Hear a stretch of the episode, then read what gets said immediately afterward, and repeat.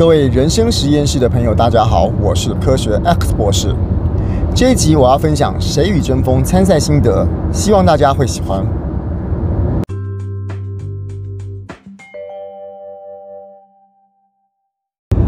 坐在台上的导师们其实没什么了不起。当然，这个话不是我说的啦，哈，是我在跟我的朋友们描述。这个《谁与争锋》比赛过程中，我跟他描述了现场的样子，然后呢，呃，也把今天选手们的表现跟老师们的一些评语转述给我朋友的时候，他告诉我的一个直觉的反应。呃，我大概现在再重复一下那个时候的对话哈，大概是我这样讲了，我讲了这个，呃，假设 A 选手。做了什么样的表现？然后呢，那个表现呢，我尽可能的在我转述给我朋友的过程中呢，呃，用演的方式尽量把它演出来了。然后呢，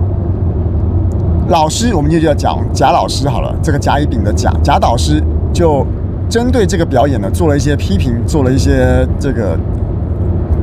这个指正。好了，好，那我朋友听了就说。啊，对啊，废话啊，这个 A 选手这样表达，A 选手这样讲，这样演，这样呈现的结果，那不用老师来讲，我也知道他有这些毛病啊。所以他觉得坐在台上的那些导师们好像也没有什么了不起。当然，这是在我交谈了一阵子之后他所做的结论啊。哦，我们回头想一下哦，今天导师们在台上所做的这些对选手们的指教。是不是真的是任何人都可以做得出来的哈？当然，有时候哈，我们在看节目的过程中，的确会在这边看到说，哎，这个老师说的有道理，然后呢，这个道理我也想得到。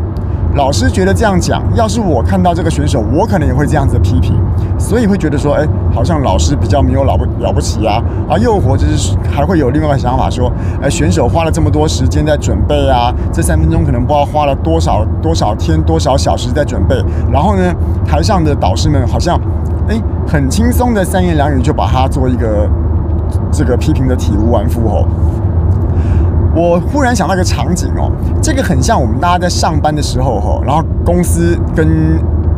主管还有同仁们在开会，我们可能针对一个随便讲哦，年终呃中间的终或者是终点的终都可以，年终公司的特别活动要为我们的客人们举办一个什么什么创意好玩有趣的活动，然后呢，大家开会希望大家能够集思广益，想出一些 idea 来。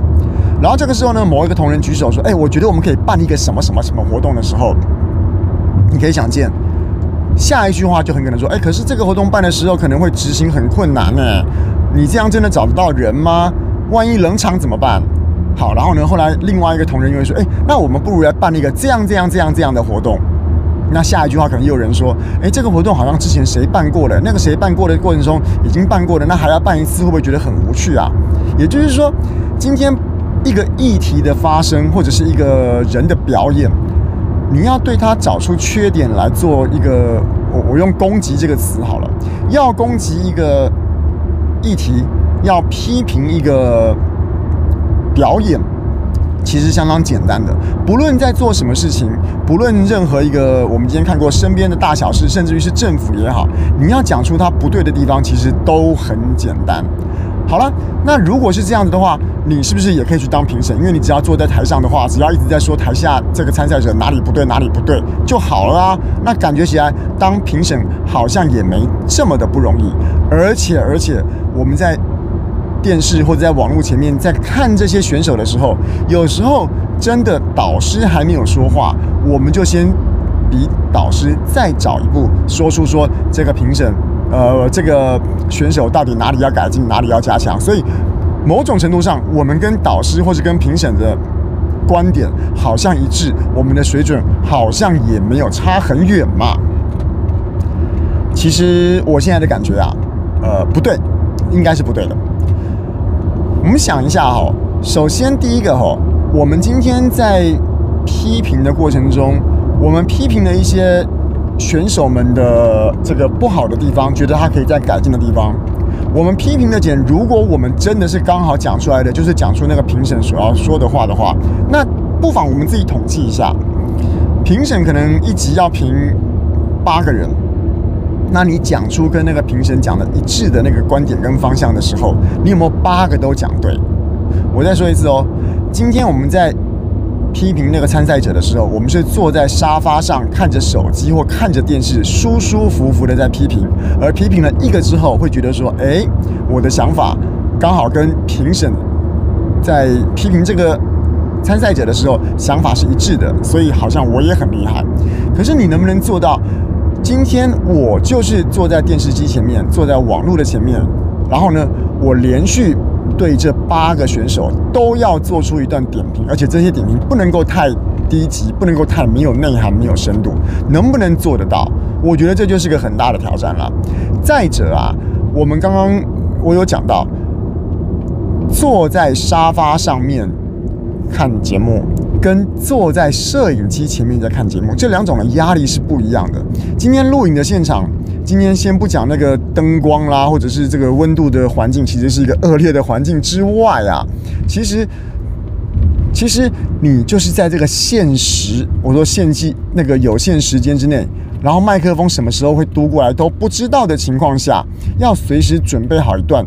人家 Q 到你，你就要讲出一段。很有道理的话，这本身就是个很大的压力了。它绝对不同于我们坐在沙发上面看着手机、看着电视所这种轻松的情情况下所能够做出一些对选手的点评。所以，第一个，我觉得环境不同，然后跟我们的批评的频率不同，就是一个很大很大的差别。再者啊，哦，评审的角度是应该这样想，我们在观众的角度，我们常常在做的点评是。发泄就是说，我觉得你哪里不好，我觉得你哪里不应该，我觉得你哪里很烂。可是评审跟导师们的角色，除了点出你的缺点之外，他常常需要的是在做出一个建设性的建议。也就是说，当我们就我再拿回我们公司里面提案的那个在公司里面提案的例子，当我说我们这个年终的活动要办什么什么什么什么什么哪个活动的时候，可能有个同事马上说：“你这样做没创意啊，你这样做不好玩啊，你这样做可能招不到人啊。”这些都对，都对。那你能不能说出一个更好的方案？可能就不行啦。所以同样的道理，我们在电视机前面学评审，在点评那些参赛者的时候，你要说出他的缺点是很容易的。那你能不能接着再说出一个你觉得他怎么做可以比较好？而那个怎么做可以比较好，不是只有反过来讲哦，就是说，你如果想要点评这个人，说我觉得你讲话太平淡，那你就不能够只有只说你讲话不要这么平淡。你觉得你讲话太僵硬，你就不能说你讲话不要这么太僵硬。如果你这样讲的话，那跟有讲跟没讲一样。你这个时候就要仔细观察一下，当评审跟导师们给台上的参赛者点出他的缺点的时候，你能不能也相对应的点出一个，那他应该怎么弄、怎么做，他应该怎么加强，才可以把这个缺点给改掉？这个才是我真的觉得，身为导师跟身为评审，他真正的功力所在。所以你能够指出对评审，呃，你能够指出对。台上的参赛者缺点，同时提出建议，而这样的动作必须要在一个很冷，然后灯光很刺眼的恶劣环境之下，随时准备好麦克风会嘟过来，而且一次录影要提出八个。如果你有这样子的能力的时候，你再来说，哎，我看台上的导师跟评审功力好像也没有特别了不起。这句话，你来讲。等到你有这个境界的时候，那我觉得你才有资格可以说这句话。